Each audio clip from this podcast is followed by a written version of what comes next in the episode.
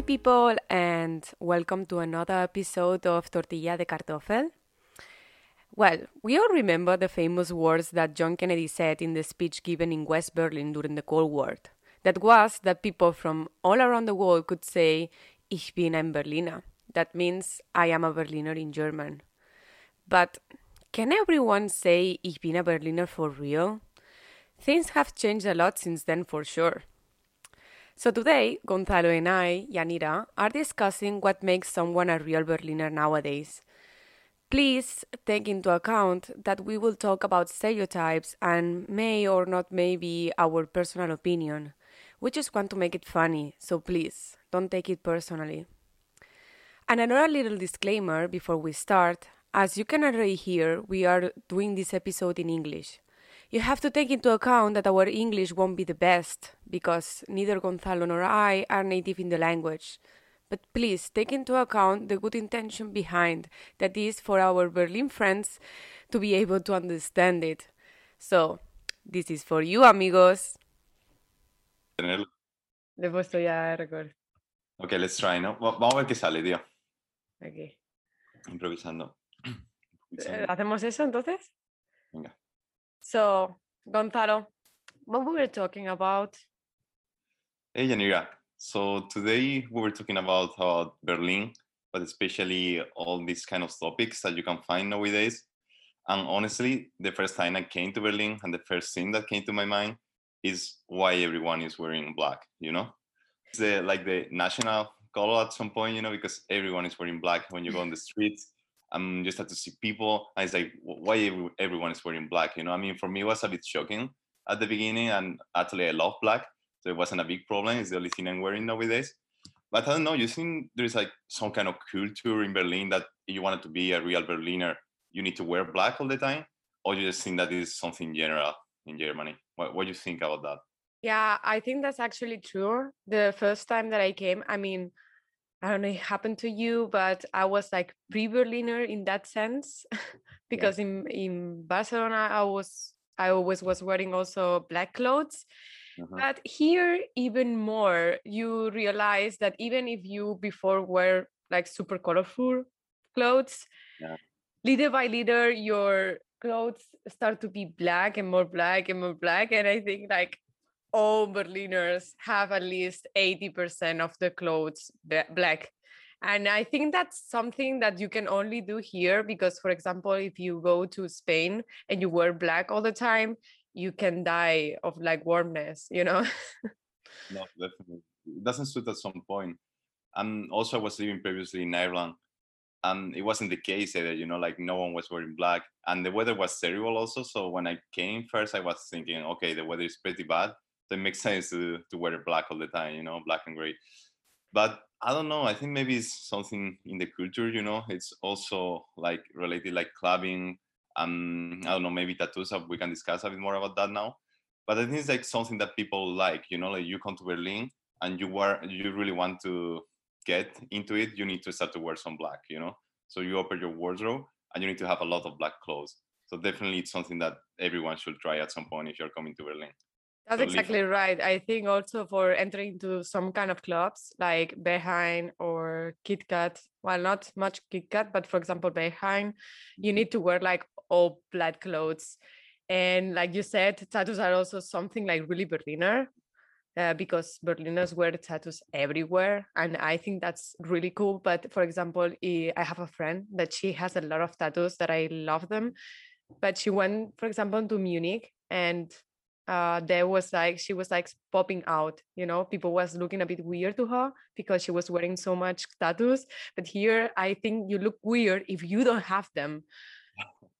If you don't a- have any tattoos, they're they're looking at you like, oh my god, she's like a virgin skin person. You know, that's so weird.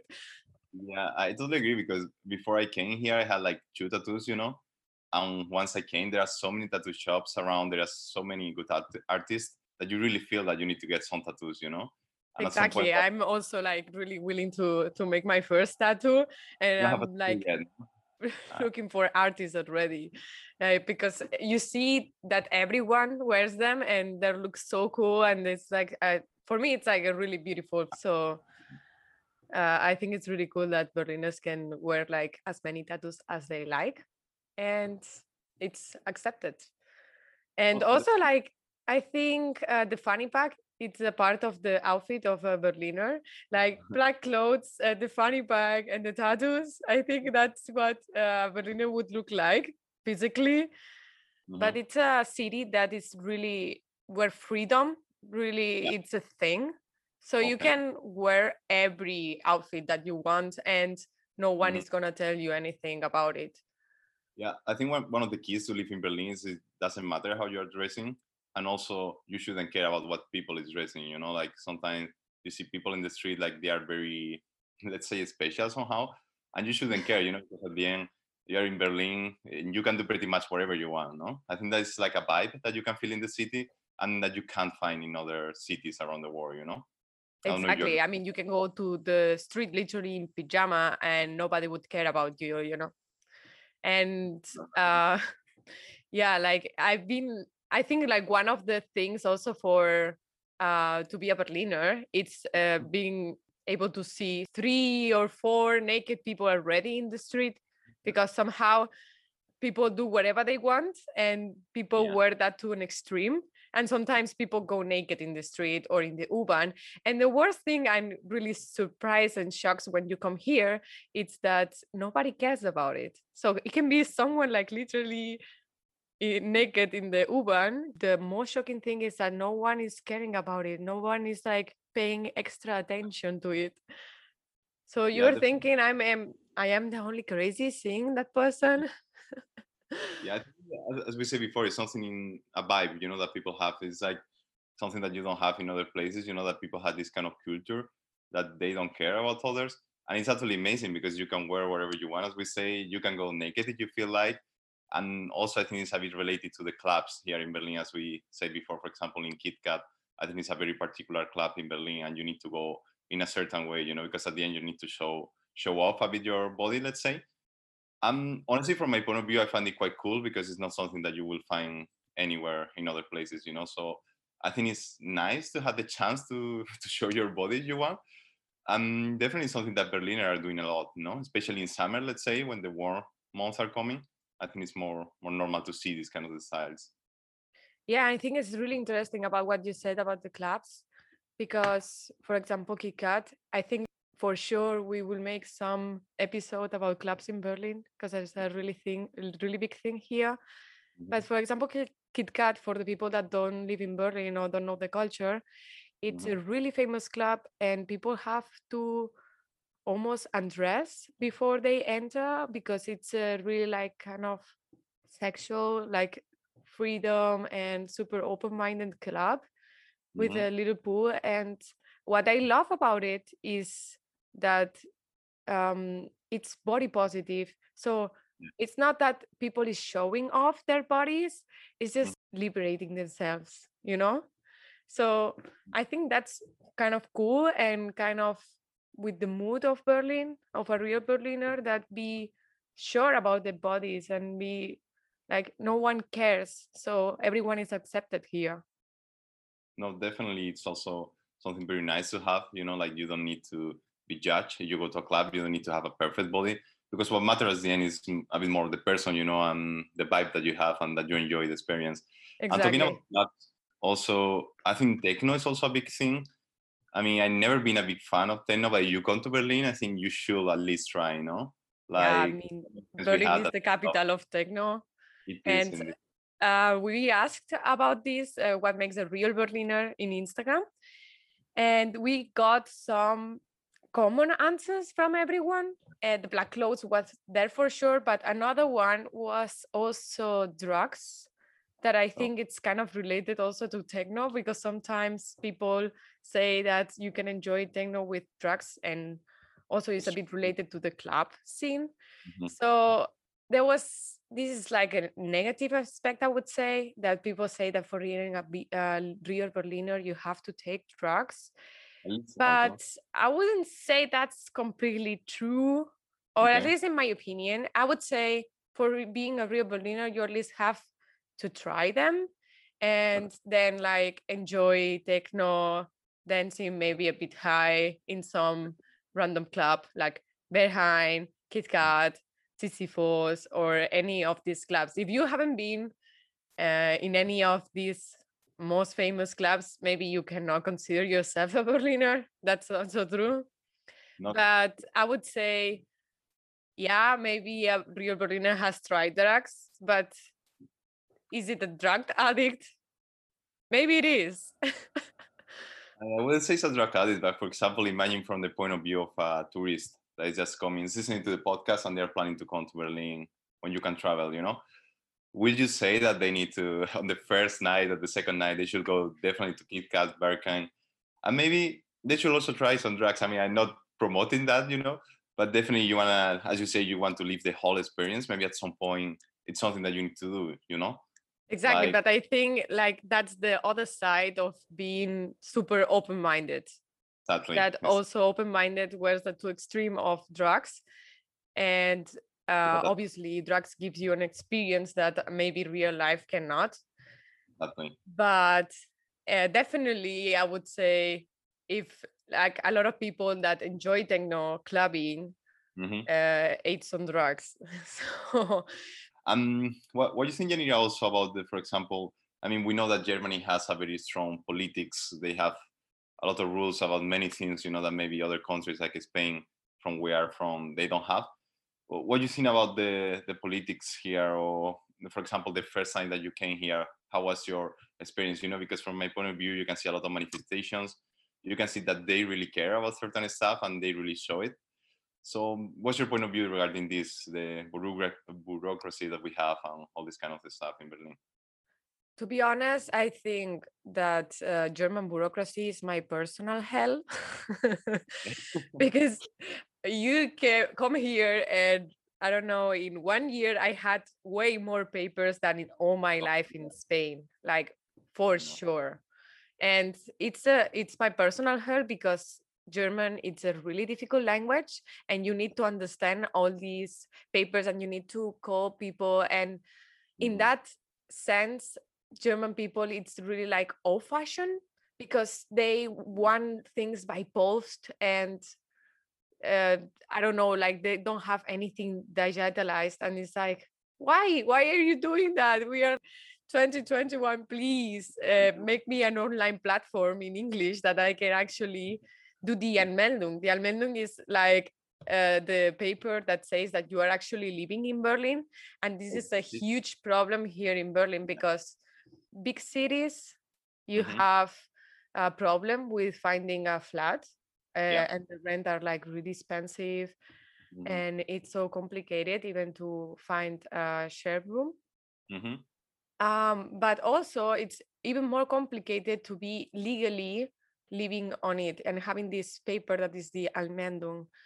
Yeah. Um, this paper it's really important because maybe in another cities i would say if you're living in barcelona and you don't have the official paper that you're living in barcelona it doesn't matter but here in berlin it's really important to have that because you need it for everything else even for opening a bank account or even for yeah. having a phone contract that is like for me it's like super why are you doing this? No it makes mm. no sense but here it works this way so it's really important to have this paper and it's so complicated to find it because you go even to the Bürgeramt that is like the the building when you can do all this stuff and the lady just speaks german and normally they're like so rude with you and you're like wanting to cry. I think the problem is that they they are not allowed to speak english you know and when you just come to Berlin, I think the first, you want to stay here, the first thing that you need to do is try to get an Anmeldung, you know? So once you're here, you go there and they don't speak uh, English. Of course, they don't speak Spanish, and the only option that you have is German. And I remember the first time I went, and I was trying to use trans- translator in my phone. You know, it was such a bad experience. You know, because they they're even not nice in the way that they look at you. You know, they start to make like awkward noises. And it's like, okay, I'm trying to translate this. You know, so it really takes a lot of time to to get used to, to this. Um, in talking about the Anmeldung, I actually lost my Anmeldung. I'm seeing it right now. Uh, yeah, it was. Uh, I, I, don't remember where it is. I think when I moved, I just lose it. But just as general information, you can request another online, but just cost ten euros. But I mean, once you get it, it's actually easy to recover. You know, I think the the main the main problem is just to try to get the first Versammelung. But yeah, definitely it's something that uh, in Germany and probably in Berlin is one of the main topics that we have. Um, Hey Gonzalo, like that's not really Berliner of you. I mean, if you get some papers, you always have to scan them or do a photo of them in case you lose them. I, should, I, I think you learned that in the bad way, but you learned it at the end. I, I learned my mistakes, you know, like every time I lose something, it's like, fuck, I should have a copy, you know. But now I, am gonna have it again. So everything is sorted now, hopefully, after paying 10 euros, but it's okay. Um, not that much because here you can have a fee for everything. I know. And um, another thing I don't know if you agree of being yeah. a real Berliner, it's uh, knowing the public transport because oh, real Berliners okay. don't take the car. Just like go to the U-Bahn, that is the underground, or the S-Bahn, that is yeah. uh, a mixture of underground and uh, tram. in Spanish would say ferrocarril. no, I think definitely knowing the public transport is something that everyone should know you're living in Berlin. And I don't know by from my own experience at the beginning was pretty hard, you know, because I don't, I don't know, I have been living before in other cities, you know, like for example in Madrid maybe. Um for me it was a bit more harder here because it was pretty hard to to know where I need to go, you know, because all the places has the same that they are called Strasse at the end, and then you add another word at the beginning and it's like i don't know where i need to go out and i was using all the time google maps i was trying to to find out the way out. And from my own experience was pretty hard at the beginning. Now nowadays i know more or less the area but the thing as you say you're a real berliner you need to know where you are going and you need to know the, the public transport a bit more no?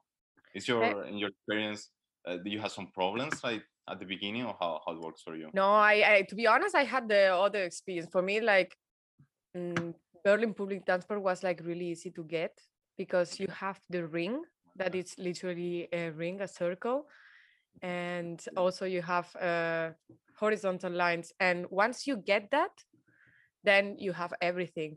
And that's that's the really cool thing. I don't know if you know about it, Gonzalo. Um, people say when you move to Berlin, you have to do the beer ring. Oh wow! And that's it. I think you don't know about it. we are not real, real Berliners because we haven't done it yet. We're waiting for it, yeah. and uh, the beer ring is that you get this uh, box of beers. I don't know how many they come. I think like 24 or something like this.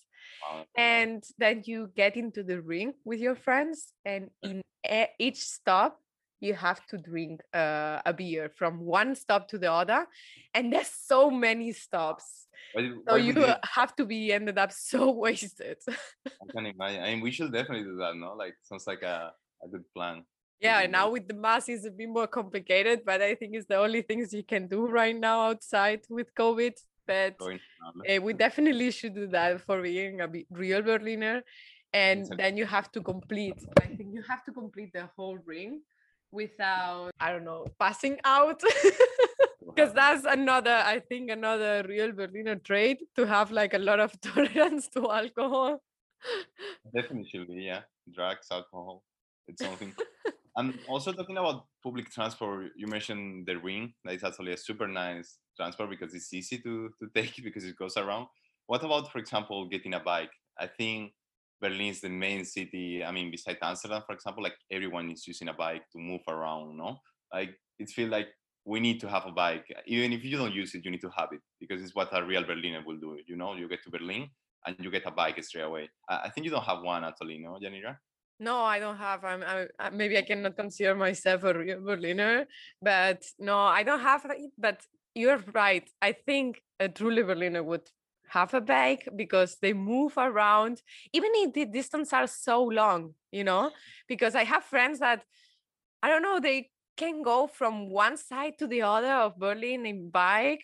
I mean you gonzalo in this sense are really berlin i would say because you, uh, you can also rent a bike. You don't have a bike i think but you can rent it everywhere. but i would say the real berliner is just the person that can go everywhere in bike and uh, it doesn't matter the long distance and also doesn't matter if it rains i mean berliners can drive a bike raining snowing doesn't matter. They just still take the bike. It's feel like, uh, as you say, for example, sometimes in winter it's raining a lot. I mean, it's get dark around 4 p.m. That it's pretty early for us that we are coming from Spain. And you can see all these families and all these people that they go in the bike. It's, it could be snowing, it could be raining, and they don't care. You know, they're just biking. I don't know where they're going because it's feel like they don't have a destination. You know, but they're just moving around with the bike. So it's pretty hard to imagine Berlin without bikes actually. So definitely you, you want to be a real Berliner, you need to get one, you know? Yeah. Um, and also I think one thing you have to learn, one thing you have to learn when you come to Berlin, it's yeah. uh, not stepping into the bike lane. That's oh. like the typical mistake you always do as a foreigner that comes to Berlin stepping in the bike lane because you cannot actually see that much in the street. So you always all the time stepping into it and then you hear someone run, run, run, and oh, you get almost killed like five times and then you learn okay not stepping into the bike lane but i don't know if i happened that to you gonzalo if some of your friends have come to visit but when yeah. my friends come from spain here i have to take them all the time from the bike lane because i don't want them to die of course but they're like stepping all the time on it because i, I think i'm already super used to it and it's like subconscious not to step on the bike lane and be careful every time that i cross it but someone that is not really used to it i think for example my experience uh-huh. in the past is with barcelona and barcelona the back lanes are really in the side and there's okay. something like clearly um separating the the bike lane from the actual um yeah eh, but here it's just like slightly different color so yeah. you need to know No, no, definitely. It happened to me with uh, when my mother came to visit Actually, When my father, well, they are from Cordoba, you know, and Cordoba is a beautiful city in Andalusia, but uh, we don't have bikes. I mean, we have a few. And I remember I was with my mother in the streets, you know, and we were going for a walk. And she was literally standing on the bike line. Uh, the bikes were doing like that, and she was like screaming in Spanish to them, like, hey, I was like, Mama, they're gonna kill you, you know. I didn't give a shit, you know, until she understood that, I mean, you shouldn't be on the bike line because it's not safe. And I totally agree. it was at a good moment. But yeah, I think that's the problem that in, as I say, for example, in Cordoba or in other cities, we don't use bikes. And when you get to Berlin, it can be dangerous a bit, you know, because you're not used to to see all these bikes around. And actually, sometimes I feel that they have they have more rights than the rest of the people. So you're in a bike, yes. people walking, you know, you can do whatever you want yeah so. that's exactly right but also like part of this bike culture i would say the general vibe of a berliner it's mm-hmm. the ecological stuff they're oh. super ecologic to buy bio stuff on the supermarket yeah. then like buy in these little markets uh, craft made stuff like a bit hippie style yeah. and more conscious about the environment which I think it's a good thing. And w- you were asking me about the political stuff before. And I think like the Green Party here in Berlin, it's quite a majority. And I really like that, to be honest. I think the, I don't know, you say bio, you say bio thing. Sorry, I say bio sometimes. Anyway, I think the bio or bio thing, I don't know how you say it right now, is, as you say, it's a big thing. And, and you can see all these markets around like they are like as you say like bio and you can find like lots of stuff that you wouldn't find in another supermarket. They are pretty expensive honestly from my point of view. What is a bit tricky you know because you want quality but at the end you need to pay a lot. But i think you're a real berliner definitely you need to get at least some bio bio things that you need to have at home you know? That's um, exactly right. I would say a berliner would prioritize definitely. for sure getting a good quality of food or more natural than for example buying new clothes from expensive brands because for example that's another thing uh, related to this ecological stuff that mm-hmm. uh, berliners uh, really enjoy the second hand shops and second hand clothes. Yeah. No it's a it's a big thing. Also you heard about the flea market that I, I mean it's not something that we have or maybe we have in spain that could be translated like a mercadillo let's say. It's pretty much a place where you go and you buy secondhand things, you know, and you find like a lot of old stuff. But actually, most of the people love it. I mean, from my experience, I never bought in a flea market anything.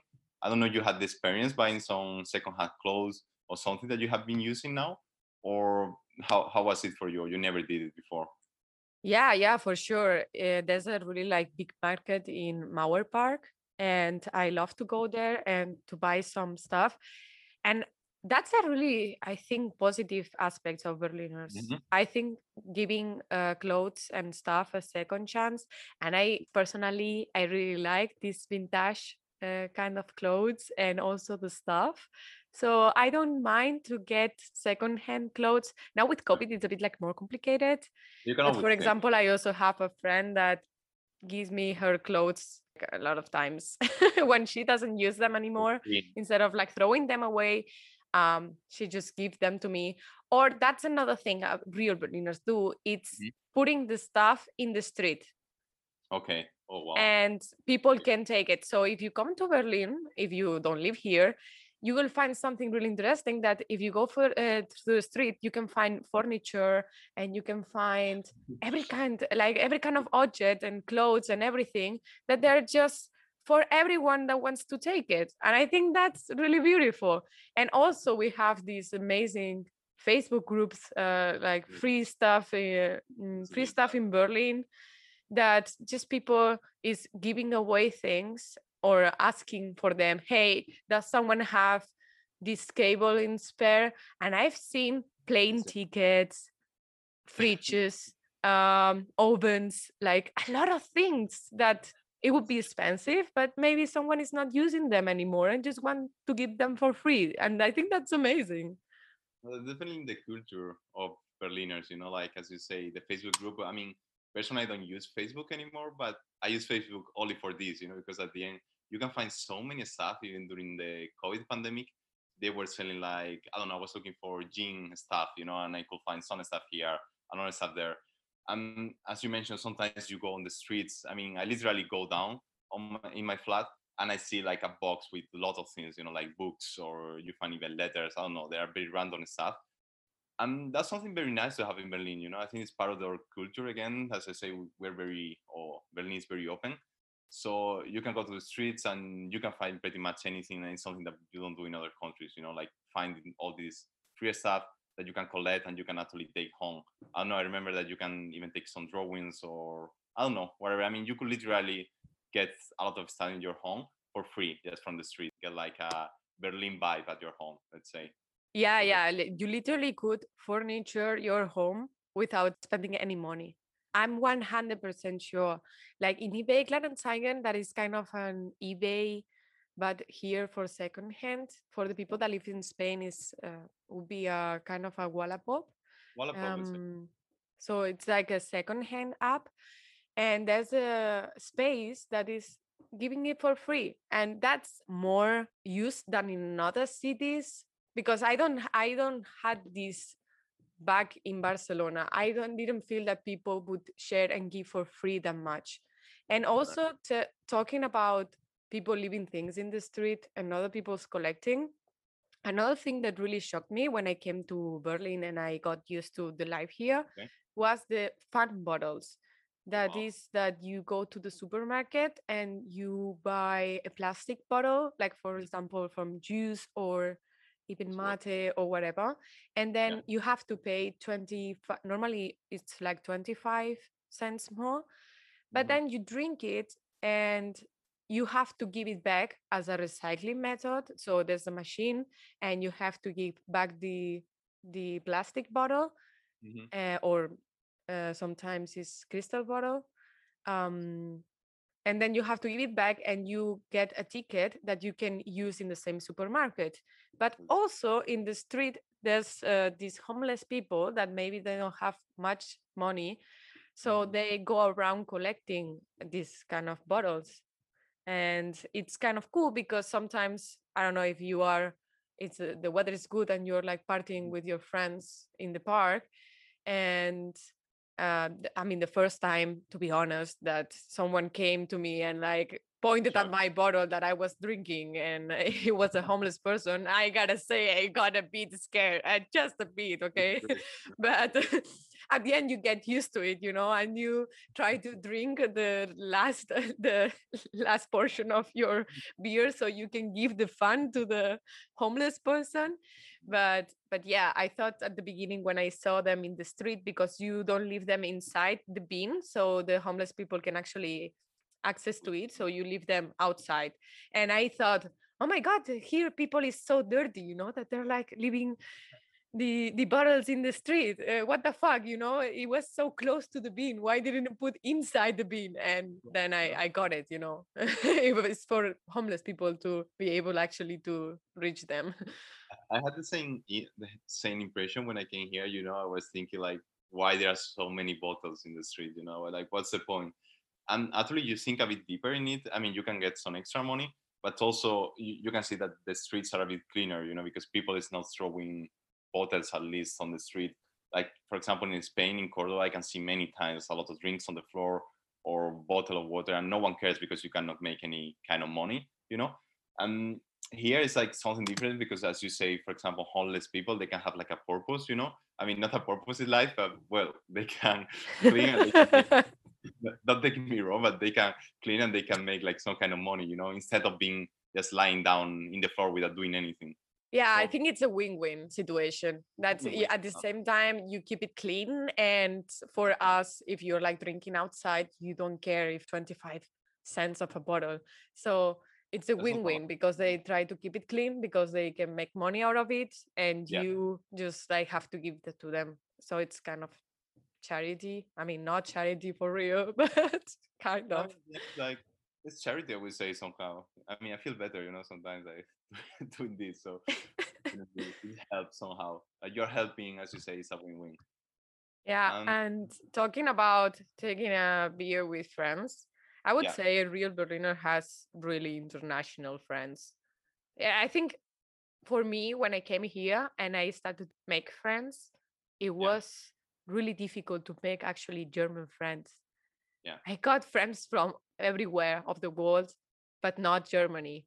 So it was a bit inconvenient to be honest because if you have any doubts with the bureaucracy that we talk about or whatever you need something it would be handy to have someone to say hey can you just translate me this? But it's quite difficult to make for me it was quite difficult to make german friends. What about you gonzalo? Uh, honestly i don't know if i have some german friends at the moment. I'm trying to remember i might have some so sorry if they're listening to this but i don't remember. Most of the times your friends are from i don't know many countries but funny enough most of them don't speak deutsch you know deutsch they don't speak german. So at the end it's like you are living in germany in berlin you have a lot of friends from different countries cultures but none of them speak german don't, none of them deutsch uh, so i don't know it's pretty it's pretty hard honestly sometimes because as you say there's a lot of bureaucracy you get a lot of letters at home you get super long words that you can't even type in Google Translator because they are too long. So sometimes it would be handy to have someone that can help you actually with that. But yeah, I don't know how many German friends do you have, Janira, but actually I don't really have a lot of German friends. Uh, to be honest, uh, after two years here in Berlin, because I've been living here in two years, I think I can say now I have um, German friends. But I would say I started to make German friends mm-hmm. after one year and oh. I, I remember feeling myself oh now i have german friends and now i feel like a bit more integrated confidence also yeah like you got someone that can help you you know you need to get out of something that probably will happen at some point you will get a letter that you don't understand i mean that's a, a thing in berlin yeah there's um, always someone there uh, willing to help you they're like super kind with that definitely good and also, what you think, Janira, about Germans also, but especially Berliner and food. What what kind of food you will say that is a typical that you need to try if you come to Berlin, for example? Wow, I would say uh, I wouldn't consider Berlin Germany. So I think we can all agree on this. Even German people say Berlin is not Germany. So that's why you don't learn Deutsch. But also the food is completely different to the typical traditional um, German food. Yeah, and I would yeah. say the, the main food of Berlin is Döner. Oh wow.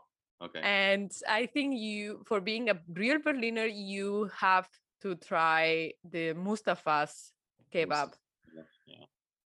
You know, It's- in Mehringdamm, uh, you have this uh, kebab that is Mustafa's. As it gets like so long queues, but it's to be honest, it's really tasty. But I would say you can find uh, kebab in every corner in Berlin, and for real, it's the food to go, and it's Yeah. super cheap, so it's super tasty and nice. yeah. And when you're a bit drunk, then you get a kebab, and everything gets better everything and they're like really good kebabs. Also, uh, in Berlin, there's I think it's the veggie and vegetarian city Oh, wow. Yeah. that really, um, that really like I really like that when I came here for the 1st Mhm. time as a tourist, and that's one of the reasons? I came here to live because I'm vegetarian. But here. There's any problem to being a vegetarian or even a vegan. You can go everywhere. You don't have to worry. There will always be an option. Mm. Always. I dare you to go and find a place where they don't sell any vegetarian options. I dare you. I would pay you if it even if you even want. But because it's really impossible and i love that to be honest and even in the the kebabs and doner uh, you have the halloumi option that is uh, fried cheese or the falafel and you have in all of them all of them have you ever tried the mustafa's kebab gonzalo I definitely try, but at some point I'm a bit confused, you know, because uh, it's funny because all of them at the end are called Mustafa. So I try and uh, I, I think that they're just trying to copy the original one. So you get a bit confused, you know. And as a tourist, you can come, for example, and you can think like this one is the Mustafa, but maybe it's not. You know, they just change the name a bit. But I tried the original one, and honestly, it's very good. I mean, I cannot say the opposite. And also, uh, well, I'm from Cordoba, and in Cordoba we have some kind of kebabs or doner and they are super different from the ones that you can find in berlin or even in germany you know like the quality of the bread i would say is that the main thing that you will notice but yeah i definitely try mustafa. I think it's one of the main meals that i have every week um, i love it actually. And as you say how much could cost you? Like it's three euro maybe a kebab and you have like a full meal. So it's pretty easy to eat no? Let's say as i say on an evening or any day. Yeah i think uh, fast food in berlin is really cheap and really good. I mean, if I think you will have a little of, of, more problem if you want to find quality and fancy food, because I would say Berliners are not fancy, are more, I don't know, to go, you know, uh, flexible, like easy, no? Like yeah, exactly, easy. So you can find a lot of street food that is really cool and tasty, but mm-hmm. um, also, I think another place you have to try it if you want to be a real Berliner. It's yeah. uh, Burgermeister. Oh wow! Burgermeister okay. is really. Would you say it's better than McDonald's from your point of view? Because many people say McDonald's is the best, but honestly, I prefer Burgermeister. McDonald's is the best. Who says McDonald's is the best? I can tell a few people that you know that they would say McDonald's is the best. Definitely, is not. It's not ah, the you case. see, like even in McDonald's, you can find the vegan burger the big which in other in other countries you cannot find you can't find it in spain i'm not 100% sure i never go to mcdonald's though no but, in spain you cannot find it i i'm telling you but burgermeister i mean you're coming to berlin. We'll probably leave all these tips in the description of the chapter but definitely it's a place that you're coming just for a visit or you want to spend a few time in berlin. It's definitely a place that you need to try because the quality of the food is very good. Um it feels like you're eating, I don't know, part of Berlin, you know, because it's very, very quick food, fast food, but at the same time, it's very good. Yeah, but if you are like a picky eater, don't come to Berlin to just have enjoy the food. I mean, no, you have to be up to walk and uh, liking fast food and this kind of stuff, but not if you are a picky eater and want to have something really no. fancy. Definitely, Berlin is not the place to go. And also, I would say you were making some recommendations if you want to come and visit Berlin. But I would yeah. say the real Berliner doesn't go to touristic sites. I mean, if you're a real Berliner, you haven't put the foot in Alexanderplatz in a really long time, unless you, you have to go through with the U-Bahn.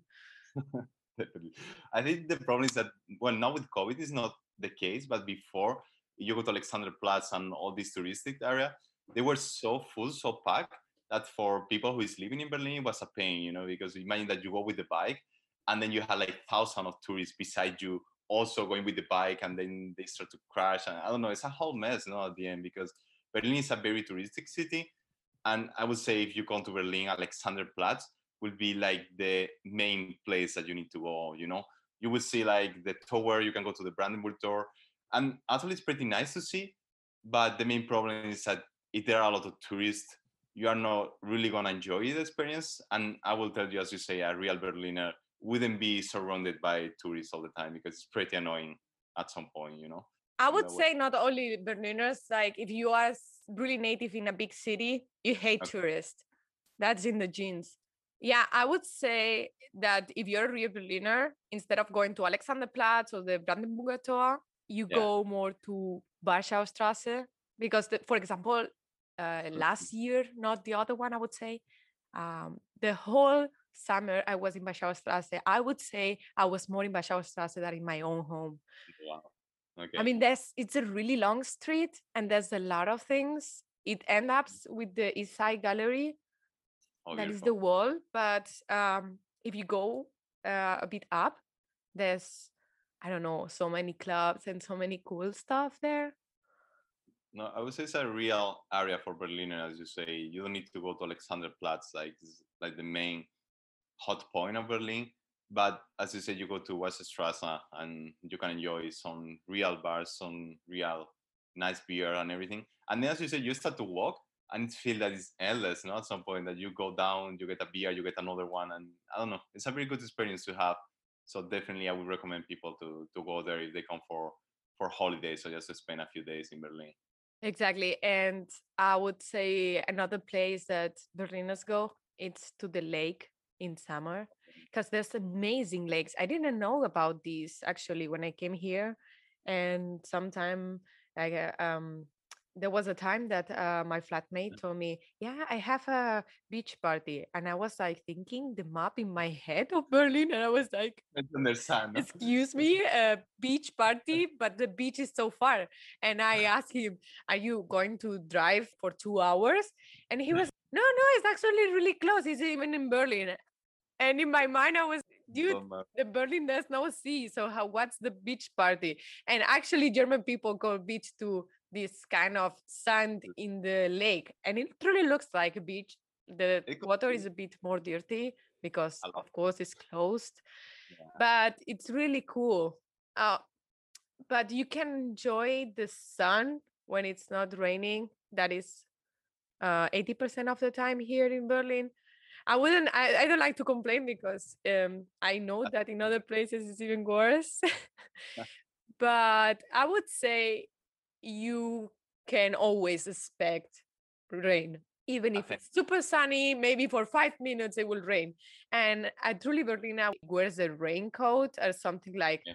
rainproof instead of the, an umbrella an umbrella wouldn't be something really Berliner because you have to carry it all around. No, no, that's a lot of it doesn't fit in the fanny pack, you know.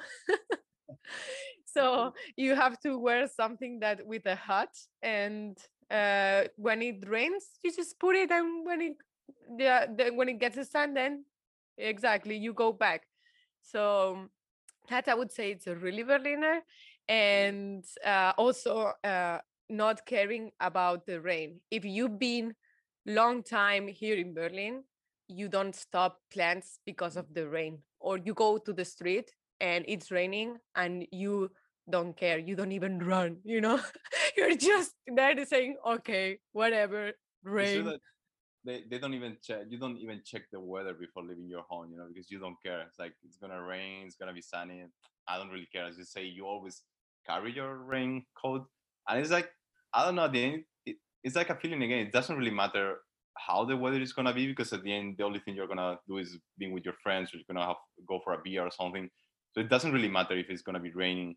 That will be something that in other countries, and for example, for me in Cordoba, if it's raining, I can tell you I don't go out. You know, I just stay at home.